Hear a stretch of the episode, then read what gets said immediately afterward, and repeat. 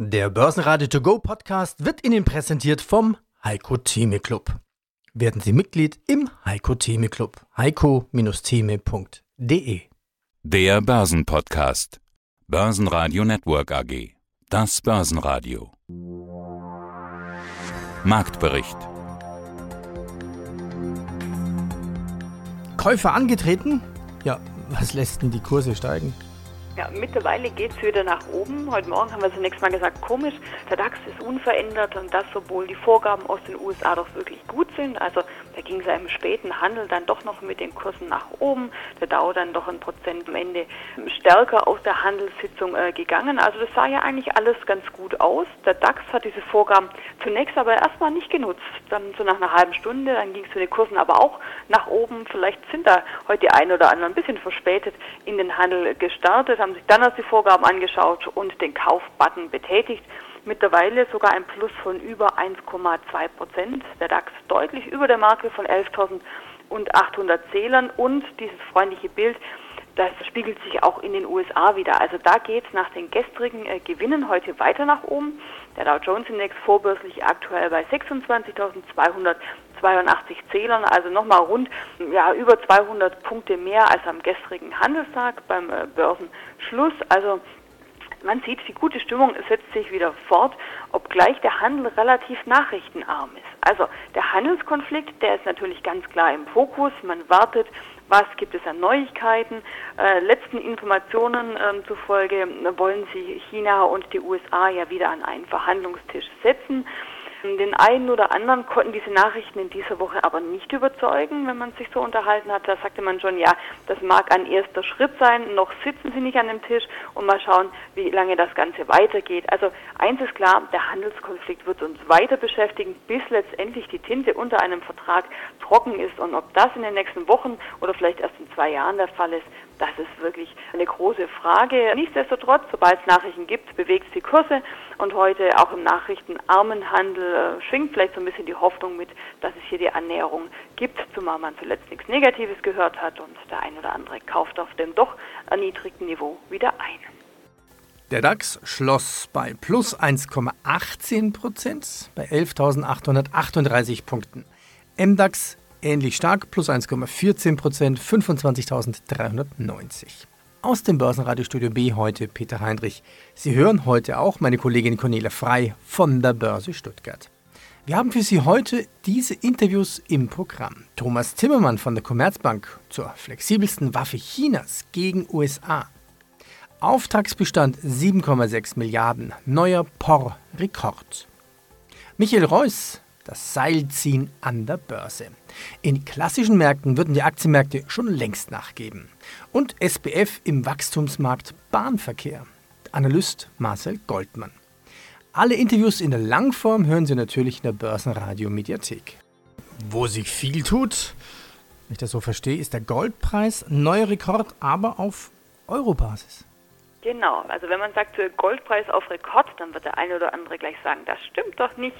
Und wenn wir den Euro anschauen, dann stimmt das. Da sind wir bei 1.399 Euro gewesen. Das ist ein absolutes Allzeithoch in Euro. In US-Dollar sieht es anders aus. Da sind wir bei Notierungen um die Marke von 1550 US-Dollar aktuell zu finden und da sind wir zum Rekordhoch bei roundabout 1900 US-Dollar. Natürlich noch ein ganzes Stückchen entfernt. Nichtsdestotrotz, Anleger, die investiert hatten in den letzten Monaten oder vielleicht auch auf Sicht von einem Jahr oder auch schon länger, die haben auf jeden Fall momentan allen Grund zur Freude. Die Kurse sind deutlich angezogen in den letzten Monaten. Wenn wir uns den drei monats chart anschauen, Goldpreis rund 20 Prozent fester. Auf US-Dollar-Basis noch spannender allerdings der Blick auf den kleinen Bruder Silber, der momentan nicht so oft in den Medien erscheint, den man sich aber unbedingt anschauen muss, denn hier ist sogar ein Plus von roundabout 28 Prozent zu sehen. Also Silber hat auf Jahressicht nicht ganz so viel zugelegt wie Gold, aber in den letzten drei Monaten ging es ordentlich nach oben. Und das, obwohl der Silberpreis ja eigentlich eine Doppelfunktion hat, also eine Sonderrolle einnimmt. Zum einen natürlich genauso als Werterhaltungsmittel wie Gold. Auf der anderen Seite wird aber die Hälfte der Nachfrage, die kommt aus der Industrie. Das heißt, wenn sich die Konjunktur eintrübt, so wie wir das ja zuletzt gesehen haben, dann sind das eigentlich schlechte Nachrichten für den Silbermarkt. Dann äh, sieht man das in Form von rückläufigen Kursen. In dem Fall allerdings muss man sagen, war der Hype rund um Gold und der Wunsch nach einem sicheren Hafen für viele Anleger offensichtlich wichtiger. Das heißt, die Nachfrage nach Silber war so groß, dass diese Enttäuschung hinsichtlich der Konjunktur, dieser Dämpfer, dass das kompensiert wurde. Und wir haben auch in Stuttgart gesehen, dass Gold und Silber zuletzt ganz klar im Rampenlicht standen. Das heißt, dass wir über alle Produkte hinweg gute Umsätze gesehen haben. Also in Form von Euwax Gold, da wurde ordentlich gekauft. Oder auch bei den Derivaten. Und da kann man jetzt auch sagen, bei den kurzfristig orientierten Anlegern, da gibt es auf dem Niveau natürlich auch Gewinnmitnahmen. Also da versilbert natürlich der ein oder andere seine Position und kann Kursgewinne mitnehmen. Und das sicherlich in diesen Tagen eines der spannendsten Themen, der Blick auf Gold und Silber. Mein Name ist Thomas Timmermann, ich bin Bereichsleiter Asset Management bei der Commerzbank. Schwache Aktienmärkte, fallende Anleihenrenditen und Unklarheit im Handelsstreit. Der Goldpreis hat sich in den vergangenen Tagen über den historischen Widerstand von 1532 US-Dollar gekämpft. Gold in Euro auf Rekordhoch. Herr Timmermann, zeigt das die Sorgen der Anleger? Das zeigt vor allen Dingen die ähm, Alternativlosigkeit bei der Anlage und das Anlageproblem der gefühlt nächsten 10 bis 15 Jahren. Gold hat ja immer den Manko, dass keine Zinsen gezahlt hat, so wie die äh, Milliarden von Anleihen, die früher mal Zinsen gezahlt haben, aber inzwischen zahlen die, die Anleihen gar keine Zinsen mehr, sondern im Gegenteil. Es gibt sogar negative Renditen, das heißt, man bezahlt dafür, eine Anleihe zu besitzen man bezahlt aber für Gold eigentlich nur Lagerkosten. Trotzdem ist es ein Wertaufbewahrungsmittel wie eine Anleihe. Insofern äh, ist Gold jetzt wahrscheinlich gefragter denn je und äh, das kann auch eine ganze Weile so weitergehen. Ja, Gold hat keine Babys, aber spannend, das was früher das Argument war, ist jetzt genau umgedreht. Anleihenmärkte, ja, eng damit verbunden ist ja die Lage am Anleihenmarkt. Sie haben es gesagt, Investoren geraten immer stärker in Anlagenotstand. Weltweit fallen die Renditen. Und da gibt es eine Statistik, das Volumen negative rentierter Staatsanleihen liegt nun bei rund 16 Billionen Dollar. Und das sind auch rund 15 Prozent der globalen Verschuldung. Ist das ein Risiko, dieses, diese Summe? Oder kann man sagen, na gut, so geht Inflation auch, so kann man sich auch entschulden? Ja, und das ist natürlich ein massives Problem, weil Investoren sind es gewohnt, äh, Zinsen zu bekommen und ihr Geld zurückzubekommen. Und jetzt kriegen sie weniger zurück und gar keine Zinsen. Und deswegen suchen sie nach Alternativen. Und kein Mensch weiß, wo dieses ganze Geld am Ende hingehen wird. Außerdem hängen ja ganze Rentensysteme in der Welt äh, irgendwie an dem Anleihemarkt, auch in Deutschland. Das werden im Prinzip Renten versprochen in der Zukunft auf der Basis von Erträgen aus Anleihen, die es überhaupt nicht mehr gibt. Insofern gibt es ein riesen Anlageproblem und alles, was werterhaltend ist und nicht so viel kostet für den Werterhalt, das ist jetzt attraktiv. Und dazu gehört natürlich dann auch Gold, wenn man davon ausgeht, dass der Goldpreis nicht nachhaltig sinkt. Dazu gehören aber auch Immobilien, dazu gehören Oldtimer und dazu gehören am Ende auch Aktien und zwar unabhängig davon, wie schlecht äh, die fundamentale Lage aussieht. Dow Jones Newswires meldet, die Europäische Zentralbank hat nach Einschätzung ihrer zukünftigen Präsidentin notfalls noch Lockerungsspielräume. Die EZB habe die effektive Untergrenze bei den Zinsen noch nicht erreicht, sagte Christine Lagarde. Es ist aber aber klar, dass niedrige Zinsen Auswirkungen auf den Bankensektor und auf Finanzstabilität im Allgemeinen haben werden, sagte die künftige EZB-Präsidentin in einer Antwort auf eine Frage des Wirtschafts- und Währungsausschusses des Europäischen Parlaments. Mein Name ist Michael Reuss von der Vermögensverwaltung Huber Reuss und Kollegen aus München. Der DAX sucht. Er sucht Impulse. Er zuckt nach oben. China spricht gerade mit USA mal wieder. Das ist die Meldung der Stunde. Es geht mal hin, mal her. Ja, wo stehen wir denn jetzt an den Börsen? Ja, wir stehen momentan in einer Schaukelbörse, die nicht weiß, wo sie hin will. Ich vergleiche das immer mit dem Seilziehen, also dem alten guten Seilziehen, wo die Kinder am Seil gezogen haben. Und auf der einen Seite ziehen die sich zunehmend verschlechternden Wirtschaftsdaten und Frühindikatoren. Beispielsweise ist jüngst äh, Einkaufsmanager-Index in den USA unter die 50 gefallen. Das ist so die Schwelle, wo man von einer wirtschaftlichen Verlangsamung, von einem wirtschaftlichen Rückgang spricht. und in, in Europa sind die Industrieproduktion rückläufig, in beiden Ländern sind die Verbrauchervertrauen rückläufig, in China die Neukredite rückläufig etc. Also auf der einen Seite ziehen die schlechten Wirtschaftsindikatoren und Frühindikatoren. Des Weiteren zieht auf dieser Seite die unkalkulierbare Politik mit einem ja schon fast im Kasperltheater in dem Hin und Her mit dem Handelskonflikt, wo schon Twitter-Nachrichten Kursstürze auslösen.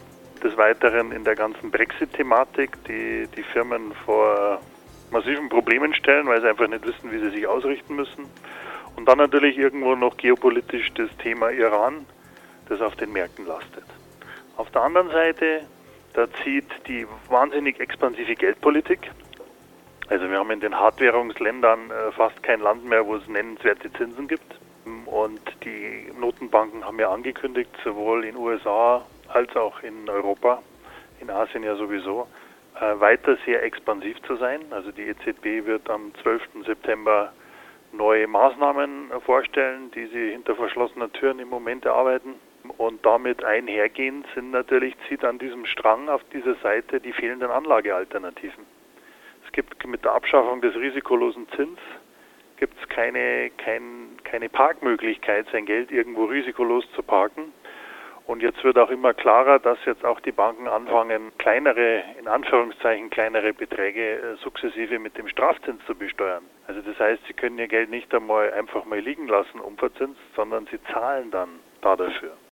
Guten Morgen aus Wien, mein Name ist Karl-Heinz Strauß, CEO der österreichischen POR AG. Auftragsbestand 7,6 Milliarden, ein neuer Rekord. Manche Überschriften sind schon spannend und machen neugierig. Sie schreiben Konsolidierung auf Basis eines Rekordauftragsbestandes. Wie muss man das interpretieren? Sie schreiben, volles Auftragsbuch ermöglicht Konsolidierung. Das wäre so, als hätten Sie auf diese Möglichkeit sich schon gefreut, so nach dem Motto, Jungs, macht mal langsam, wir müssen das Ganze erstmal verarbeiten. Wie meinen Sie das? Bohr ist in den letzten zwei Jahren um fast 40 Prozent gewachsen, wenn man alles zusammenzählt. Deswegen ist es bei uns besonders wichtig, dass wir 2019 ein Konsolidierungsjahr einlegen. Äh, es ist auch so, und das ist ein bisschen einmalig, auch historisch, dass äh, die Nachfrage nach unseren Baudienstleistungen weiterhin enorm hoch ist, aber wir sind trotzdem konfrontiert mit Fachkräftemangel, Kapazitäten, die nicht ausreichend sind bei Subunternehmen, steigende Produktionspreise bzw. Baumaterialien. Und das ist für uns wichtig, wo wir sagen, dadurch, dass wir volle Auftragsbücher haben, müssen wir uns um die Beschäftigung unserer Mitarbeiter keine Sorgen machen und können hier eine Konsolidierung starten. Wie definieren Sie Vollauslastung? Es sind alle beschäftigt. Wir sind äh, die nächsten eineinhalb Jahre, zwei Jahre eigentlich alle voll ausgelastet. Das Beispiel, was Sie gebracht haben mit den Subunternehmen, das hört man eigentlich überall. Ich hatte vor kurzem NGO Telekom, da ging es auch um den Infrastrukturausbau, Digitalisierung. So nach dem warum baut ihr endlich nicht hier auch den ländlichen Raum aus? Ja, versuch doch mal irgendwie einen Unternehmer zu kriegen, weil die Telekom macht ja auch alles mit Subunternehmen. Ähm, es gibt schlichtweg keine Möglichkeiten mehr. Das heißt, Sie schließen jetzt auch erstmal eine Übernahme aus wahrscheinlich. Eine, eine große oder mittlere Übernahme schließen wir definitiv aus, das haben wir immer gesagt. Die eine oder andere kleine Übernahme, die uns entweder in Nischen weiterbringt oder uns eine Marktpräsenz in den Heimmärkten absichert, wo wir noch nicht tätig sind oder auch, wo man durch eine Übernahme gute neue Kollegen und Kolleginnen bekommt, die würden wir nicht ausschließen. Hat aber keine Priorität. Marcel Goldmann, Finanzanalyst bei der GBC AG. Ja, alle wollen zurück zur Natur, nur keiner will laufen. Na gut, neben dem Auto gibt es ja auch, Gott sei Dank, die Bahn. Sie sind ja auch Analyst für die SBF. Was macht die SBF? Die SBF beliefert große Zug- und Bahnhersteller. Und diese Decken, ja, die haben alles, was man braucht. Die Innendecken der Züge inklusive eine Belüftung, Kameras und Licht, also Beleuchtung. Wie waren denn jetzt die SBF-Halbjahreszahlen? Also die SBF ist an und für sich ein Decken- und Beleuchtungssystemlieferant für die führenden europäischen Schienenfahrzeughersteller, wie beispielsweise Siemens, Bombardier und Stadler. Und das Wachstum des Bahnsektors insgesamt, der Bahnsektor gilt ja als Wachstumsmarkt, spiegelt sich auch in den Halbjahreszahlen der SBF AG nieder. Die SBF AG hat ein deutliches Wachstum verzeichnen können über die ersten sechs Monate des laufenden Geschäftsjahres. Hierbei wurde ein Umsatzvolumen von 8 Millionen Euro erzielt und damit bereits über die ersten sechs Monate des aktuellen Geschäftsjahres wurden rund 55 Prozent des Umsatzes des gesamten Vorjahres erzielt. Auf Nettoergebnisebene war die Performance noch stärker. Hier konnte die SBF durch erzielte Skaleneffekte bereits rund 68 Prozent des Vorjahresergebnisses erzielen. In absoluten Zahlen waren dies eine Million Euro rund Gewinn bei insgesamt rund 8 Millionen Umsatz über die ersten sechs Monate. Also das Unternehmen befindet sich insgesamt auf einem starken, profitablen Wachstumspfad. Was gab es sonst noch? Die Inflation in Deutschland sinkt auf 1,4 Prozent. Die USA erwägt eine 100-jährige Staatsanleihe. Wer kauft denn sowas? Und Bitcoin fällt auf Monatstief unter 9300 US-Dollar. Ja, vielleicht gibt es ja auch so ein bisschen Beruhigungsmeldungen. Die eine kommt aus Italien. Ja, definitiv. Ähm, das kommt am Markt gut an, obgleich man die Geschichte eigentlich gestern quasi schon vorgefeiert hat. Also bevor quasi die Nachricht an den Markt kam, war da schon eine gewisse Erleichterung am Markt zu hören. Vielleicht weil der eine oder andere Insider auch schon mehr Informationen hatte und das Ganze dann ein bisschen ja schon an der Börse gespielt hat. Die gute Nachricht lautet, Italien hat eine neue Regierung, das heißt die oppositionellen Sozialdemokraten und die populistischen Fünf Sterne haben sich auf die Bildung einer neuen Regierung verständigt und der bisherige Ministerpräsident Giuseppe Conte soll auch weiter diese Regierung leiten. Äh, der Markt hat ja bereits auf eine solche Vereinbarung gehofft. Das hatten wir gestern insbesondere am Anleihenmarkt gesehen, denn da ging es doch mit den Kursen wieder deutlich nach oben. Das heißt, die Renditen waren rückläufig und man weiß, je höher die Rendite ist, desto mehr ist es ein Zeichen für die Risikoaversion. Also das heißt, je, je, mehr man quasi bezahlen muss an Rendite, desto höher wird das Risiko am Markt bewertet. Und wenn die Kurse jetzt steigen, dass äh, die Rendite zurückgeht, dann nimmt quasi das Risiko am Markt ab. Also man hatte das gestern schon so ein bisschen gefeiert, auch wenn das noch nicht spruchreif war. Also das definitiv eine gute Nachricht, Peter. Was machen wir jetzt daraus? Ziehen wir ein Seilziehfazit? Wohin mit meinem Geld an der Börse, klar, in den Aktienmarkt. Aber was sind Aktien wert? Wie bewerten Sie momentan Aktien? Das ist eine sehr gute Frage. Also Sie müssen im Moment natürlich schauen, Sie haben, Sie haben zwei, zwei Varianten, die zu bewerten, an historischen Daten oder an vergleichbaren Vermögenspreisen. Wenn Sie sich die historischen Daten anschauen, äh, dann sind die Aktienmärkte in der Regel teurer, also zumindest links über dem Durchschnitt. Wenn Sie sich aber dann im Vergleich die äh, Zinsen anschauen, nominal wie real, dann haben wir ein historisch tiefes Niveau, das wir noch nie hatten. In der Form in der Neuzeit. Und dann sind eigentlich Aktien günstig. Weil, wie gesagt, nochmal das Beispiel, Sie kriegen 30 Jahre auf eine deutsche Staatsanleihe 0% Zins, also sogar minus 0,2 jetzt mittlerweile. Äh, was ist dann eine Aktie mir wert, wo ich einen 25 oder 24-fachen Jahresgewinn zahle, wo ich jedes Jahr steigend 2% Dividende bekomme ähm, und in einem relativ konjunkturunabhängigen Bereich, wie jetzt als Beispiel Konsumgüterindustrie, ähm, tätig bin. Ich würde jetzt spontan sagen, dass das also bei weitem nicht zu teuer ist, sondern dass es eigentlich dann im Verhältnis zu den anderen äh, Anlageklassen attraktiv ist. Börsenradio Network AG Marktbericht Der Börsenradio To Go Podcast wurde Ihnen präsentiert vom Heiko Theme Club. Werden Sie Mitglied im Heiko Theme Club. heiko-theme.de